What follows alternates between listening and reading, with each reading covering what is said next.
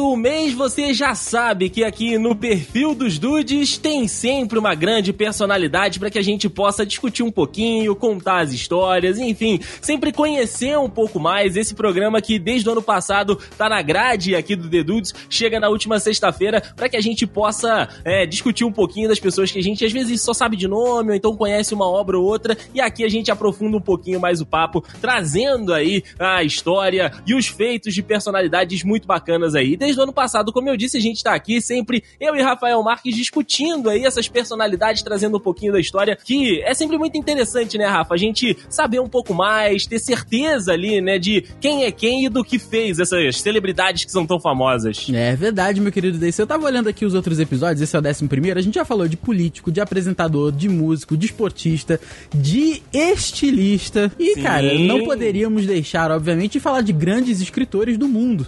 Nesse caso, uma grande escritora. É, rapaz, eu, eu acho que uma das escritoras mais bem-sucedidas, meu amigo Rafael Marques, da história da humanidade, né? Cara, eu vou, eu vou me arriscar aqui que ela é a maior escritora da história. Inclusive, ela foi a primeira escritora, tá, talvez esteja me adiantando um pouco, a fazer um bilhão de dólares em vendas de livro. Olha aí, cara, você já sabe, já baixou esse episódio, ele já tá nomeadinho ali, que hoje nós vamos falar dela, rapaz, a autora, a mãe, né, da franquia Harry Potter, aí dos livros que são a paixão de muitos e muitos pelo mundo. J.K. Rowling hoje está aqui no perfil dos Dudes para que a gente possa comentar um pouco aí da história e da obra dessa mulher fantástica, cara, que alimentou aí a imaginação e também o coração de muitos e muitos por esse mundão afora. Hoje ela tá aqui junto com a gente, Rafa. É isso aí, meu querido Deison. Vamos aqui discutir um pouco, contar um pouco e até a gente aprender um pouco, né, da J.K., porque a gente conhece a obra, mas vamos conhecer um pouco da pessoa, né? Exatamente, cara cara. Eu acho muito interessante a gente fazer isso também, de conhecer um pouco das pessoas, porque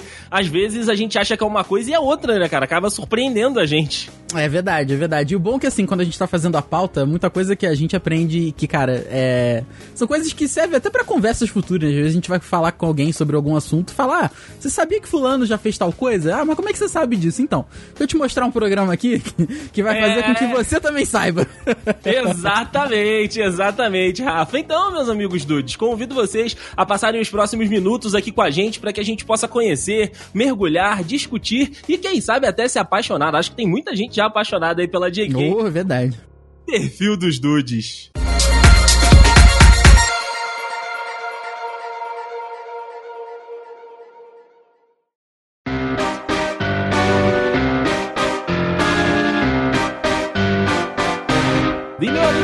Rafa, a nossa gloriosíssima Joanne Caitlin Rowling, né? Ela nasceu na cidade de Yate, nas proximidades de Bristol, na Inglaterra, em 31 de julho de 1965. E ela se tornaria célebre, né? Que a gente já tá falando há algum tempo, pela criação do, do universo, né? Do bruxo Harry Potter, que lhe renderia sete volumes de uma série premiada e aceita quase que unanimamente pela crítica e pelo público. Acredito que pelo público é unanimidade. Ah, cara, eu conheço pessoas que não gostam de Harry Potter, conheço pessoas que não gostam dos filmes de Harry Potter. Mas, cara, agora conhecer alguém que não que, que tenha lido e falado assim, ah, pô, não gostei. Até porque é difícil você ler sete livros e não gostar. Se você passa pro segundo, pro terceiro, é porque você gostou. Eu acho Com que, certeza. Eu acho que Harry Potter é uma unanimidade, cara. Eu conheço talvez, sei lá, duas pessoas que, que não gostem dos filmes, mas agora, do livro, assim, da história em si, realmente não conheço, cara. E é, e é muito bacana, porque assim, ela tem uma, uma história que é a seguinte: é, a gente sabe que é difícil se tornar escritor, né? Um escritor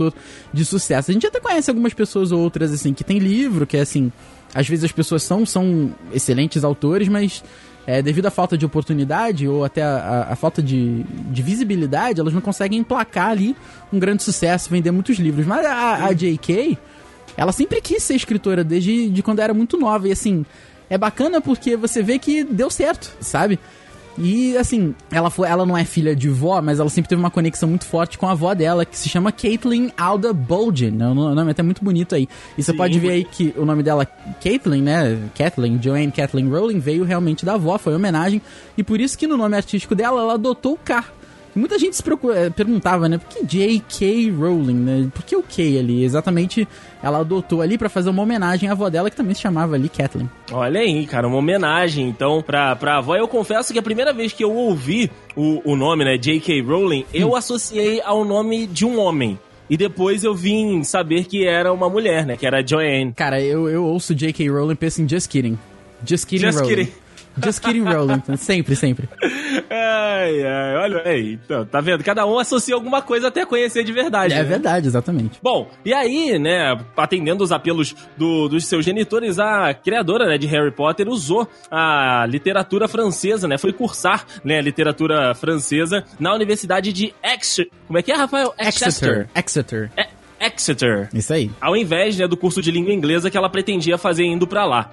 Após essa sua graduação, ela deu sequência à formação lá na capital francesa, aí permanecendo mais ou menos durante um ano. De volta né, à Inglaterra, ela começou a trabalhar na Anistia Internacional em Londres, né, como uma secretária bilíngue e investigadora. Olha aí, Olha, cara. rapaz, que isso. Ansiando por concretizar, né, o seu sonho de escrever, como disse o Rafa, ela deixou, né, esse cargo e foi para Portugal em 1991, cara. E essa parte de, de Portugal é, é bem importante, é uma parte que eu acho que as pessoas é, se ligam muito na história da, da J.K., porque ela foi junto com o marido, né, se pá, o Rafa pode até confirmar isso ah, mais pra frente pra gente, e aí ela teve uma série de problemas lá com o marido, enfim, o Rafa vai, vai falar mais pra gente. Sim, sim, exatamente. E em, pra Portugal, ela foi, a gente sabe que é ali tudo muito perto na Europa, né? Ela foi, obviamente, como toda boa inglesa, dar aulas de inglês. Claro, claro. Olha aí que maravilha. Ela dava aula de inglês à tarde e à noite. E de manhã ela normalmente sentava ali nos cafés da cidade de Porto pra escrever um pouco. E, cara, é, tem até história que. Eu não sei até que ponto isso é ficção é verdade, mas ela teria é, pensado na ideia de Harry Potter num Starbucks lá, escreveu num papel, num guardanapo, mas até que ponto isso é, é lenda urbana ou é verdade, eu realmente não sei. Não, achei, na- quando tava fazendo a pauta, achei pessoas que confirmavam isso, falavam, não, é verdade, e a gente falava, não, a gente fala sério, isso daí é só um, um chamariz aí pra dar uma glamoura, glamourizada na, na, na história dela, e realmente, então eu não sei dizer, mas lá na cidade de Porto, onde ela escrevia na parte da manhã, ela ficou por cinco anos, né, cara, e foi nesse ritmo aí de escrever de manhã e dar aula à tarde e à noite que ela começou a trajetória literária dela, mais especificamente ali a criação de Harry Potter, né? Mas, você vê que, que coisa, né? Você falou da situação complicada que ela passou com o marido, né? Mas ela escrevia lá nos bares e tal, no- nos cafés que ela podia, mas o primeiro livro só foi concretizado mesmo depois do divórcio Sim. né, do português Jorge Arantes, esse nome fantástico. Ela seguiu com a primeira filha dela pra Edimburgo, na Escócia, e foi lá que aí sim, aí,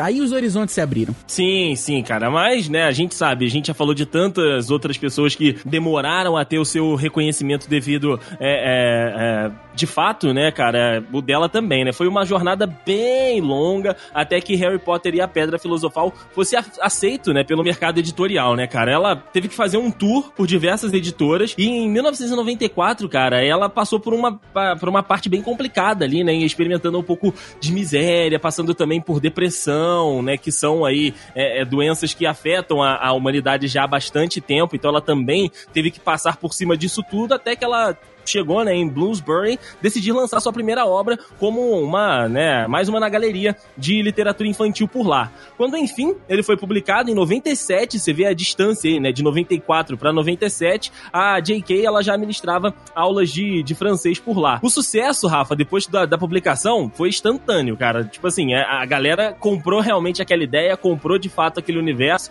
e vieram aí os primeiros prêmios, né, no campo do- dos livros para as crianças. E ela também conquistou a premiação de livro infantil do ano, concedido pela British Book Awards, que premia, né, aí essa, a- a- autores britânicos com, com trabalhos nessa área de criança. E depois daí, garoto, foi só ladeira acima. Aí o resto é história, né?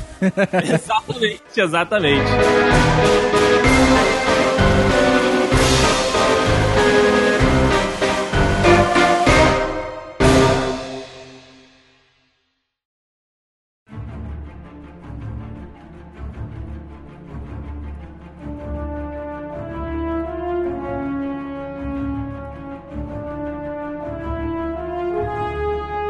Depois desses três anos aí que você falou, Deison, que ela começou a ser reconhecida, ganhar prêmios, ela negociou os direitos dela como autora lá para os Estados Unidos por 105 mil dólares, cara. É, é muito dinheiro pra época e é um valor que não se pagava pra nenhum escritor, nenhum autor em início de carreira. Né? E ela pode. muito grande. Pois é, cara, porque você pegar alguém ali com uma história para criança e, ah, vou apostar, vem pra cá, né? Escreve isso daí, é, é realmente uma aposta muito grande, é, é, difícil. E assim, claro que deu certo, né? Mas aí com esse valor aí ela pôde largar os outros empregos que ela tinha e passou a se dedicar integralmente para o restante da saga de Harry Potter. A obra acabou prosseguindo uma trajetória que assim, a gente não precisa nem falar o que é Harry Potter nos dias de hoje, né, Exato. né, cara? E é, o que é bacana foi que Harry Potter sempre se manteve é, nos anos áureos ali, claro que já tem muito tempo, apesar de ainda vender muito livro, mas Harry Potter ali no momento áureo que estourou, mantinha-se em primeiras vendas, cara, para criança e adulto. Então, sim, sim. Cara, muito bacana, muito bacana mesmo. E a cada volume lançado, né, Rafa, a cada edição do, do Harry Potter que chegava às livrarias, cara, os fãs foram crescendo também, né? Assim, à medida que lançava a galera que convencia os outros amigos a comprar e apaixonava as outras pessoas também. E aí, né, esse momento de lançar um livro, a galera toda querendo mais, pedindo mais e mais, foi quando o cinema, né? Foi quando Hollywood despertou aí o interesse nessa franquia, mais ou menos ali em 2001, ampliando ainda mais, né, cara, a venda dos livros e o interesse das pessoas em relação a esse universo a ansiedade, né, dessa galera era tanta que a JK teve que ceder, né, aí as pressões e antecipar alguns volumes, né, como, por exemplo, o lançamento do segundo volume, Harry Potter e a Câmara Secreta, de setembro para junho, né, quando ela tava ainda no desenvolvimento. Então, assim, a, essa, esse boom foi tão grande que a galera começou a puxar, né, que a galera começou a demandar mais dela. É verdade, você vê, Deison, antecipou de setembro para junho, porque em setembro ela já lançou Harry Potter e o Prisioneiro de Azkaban, ou seja, ela foi antecipando tudo, ela chegou a lançar dois livros por ano. Olha aí, cara, isso é coisa pra cacete. Em 99, exatamente, cara. Em 2000 ela publicou ali o, o quarto volume, que é Harry Potter e o Cálice de Fogo, e foi aí que ela negociou os direitos com a Warner, né, cara? Inclusive, é uma coisa muito legal, não sei se você viu todos os filmes, Deison, mas é, mostra. Todo mundo precisa explicar o que é Harry Potter. Mas você não. vê claramente ali a evolução do símbolo, inclusive, da Warner. Que no primeiro é um símbolo todo alegrinho, céu azul. Aí você vai vendo a evolução no último filme, já tá tudo escuro, completamente dark, assim parece que tá de noite, sabe? Então é. Maneiro, é, maneiro. É, é, muito bacana, cara. Então, foi lançando. Tem, tem o, o, último filme, né? As Relíquias da Morte, ele tem uma, um pouco de rejeição dos fãs, porque ele foi dividido em duas partes. Eu acho que foi o filme que começou com, essa, com essa onda aí, cara. Porque. Foi a J.K. e Harry Potter que puxaram essa onda de dividir a, a último, último ato, né? Da dos filmes em dois. Exatamente. Eu não vou te falar assim, ah, não precisava, porque assim, eu não sou um profundo conhecedor de Harry Potter. Então, às vezes, eu falar, ah, tal cena não precisava. Vai vir uma pessoa que conhece mais do que eu, vai falar, olha, mas essa cena aqui, ela influencia nisso, nisso, aquilo. Eu falo, ah, realmente, tá certo. Não vou te falar que não precisava, mas agora, se a gente puder aproveitar para dar uma catucada aqui no, no Hobbit, que é um livro de 290 páginas e tem três filmes de três horas. E a gente sabe a bosta que foi, né? Mas assim. Um abraço, Peter Jackson. Um abraço que tem muitos créditos pro Senhor dos Anéis. Isso aí são créditos infinitos. Pode lançar a merda que for. Realmente ele tentou, ele forçou muito com o Hobbit. Mas enfim, fica aí, né? Depois alguns filmes também seguiram essa tendência aí, né, cara? Mas realmente começou com Harry Potter. Exatamente, cara. E aí, na sequência, foi só foi só título de Champions atrás de título de Champions, né, meu amigo é Rafael? Mesmo. Tivemos o Harry Potter e a Ordem da Fênix, né, em 2003. Harry Potter e o Enigma do Príncipe, em 2005. Também Harry Potter e as Relíquias da Morte, em 2007. E, hoje, cara, ela é, a, a, você fala, escritora, né? É, é JK, é a mais rica, a mais poderosa do planeta. A franquia dela é uma das mais famosas aí de todo o universo né, é, do, de livros e também de filmes, né, cara? É, é, uma franquia que, se você não é apaixonado, como a maioria dos fãs é, você já assistiu alguma coisa, então você já teve algum contato. E, brother, né, a mulher realmente virou um fenômeno, né? E aí ela, ela, ela ficou realmente uma celebridade mundial. E, né, vendo isso tudo, né, esse crescimento, tendo aí todo esse reconhecimento, ela pôde converter, né, um pouco aí dessa fortuna e desse, desse sucesso para auxiliar, né, aí a, a algumas lutas da humanidade contra, como por exemplo, contra enfermidades, a desigualdade e a miséria no mundo, cara. Então assim, é, você vê que além do trabalho dela junto com a base de fãs e com a história que ela estava desenvolvendo, fora das páginas e fora dos filmes e dos livros, ela também tem um, um outro trabalho, né, Rafa? É, cara, e ela é muito engajada nessas causas, é muito bacana. Recentemente teve uma, uma polêmica lá, que eles lançaram A Criança Amaldiçoada, né, o musical. E a atriz que pra, escolhida para interpretar Hermione era uma atriz negra. E as pessoas, cara, não sei porquê, acharam um absurdo, que tava errado. Gente, assim, pelo amor de Deus, né, gente? Podia ser quem fosse, né? Pelo amor de Deus. Aí ela Exatamente. Foi, e ela foi a público e falou, gente, em que, me mostra em que livro que eu falei que a Hermione era branca. Me, me mostre porque eu que fiz não tô sabendo. Então a Hermione é quem as pessoas querem que ela seja, entendeu? Então não, não tem isso aí. E ela foi muito, muito é, é, sisuda ali na, na, na, na, posição dela, o que fez muito bem, tá certo? Uhum. E ela volta e meia, ela mostra, é, ela corre atrás, né? Faz doações e levanta fundos para crianças que necessitam. Então é muito bacana, cara. Ela é uma, uma pessoa que sabe usar o poder e a influência que ela tem, né? É, isso é muito Com legal certeza. mesmo. Ali em 2001, entre ali a, o Cálice de Fogo e a Ordem da Fênix, o que eu acho um absurdo que as pessoas pediram a antecipação dos livros, né? Ela acabou lançando dois livros no ano de 99, mas, cara, ela lançou ali em 2000 Cálice de Fogo, né? E, depois ela foi lançar a Ordem da Fênix em 2003. Como é que os fãs aguentaram isso, né, cara? Não é? Meu Deus do céu. Mas enfim, né? Aí, como a gente deixou, como a gente falou mais cedo, ela só conseguiu realmente publicar ali o primeiro livro dela depois que ela se separou do primeiro marido. Mas logo ali em 2001, pouco tempo depois, né? Quatro anos depois, pouco tempo não, um bom tempo depois, ela se casou novamente com o anestesista Neil Michael Murray, com quem ela teve mais dois filhos, o David e a Mackenzie, além da primeira que se chama Jessica Jéssica Arantes. Se você pesquisar sobre ela, é difícil até identificar que ela é fã da J.K. Rowling, que você imagina logo um nome, né, europeu e tal, um sobrenome assim, mas o nome dela é Jéssica Arantes. Eu, assim que eu pesquisei, eu falei, ah, parente do Pelé, talvez, né, cara? Fica com aquilo ali, mais ou menos.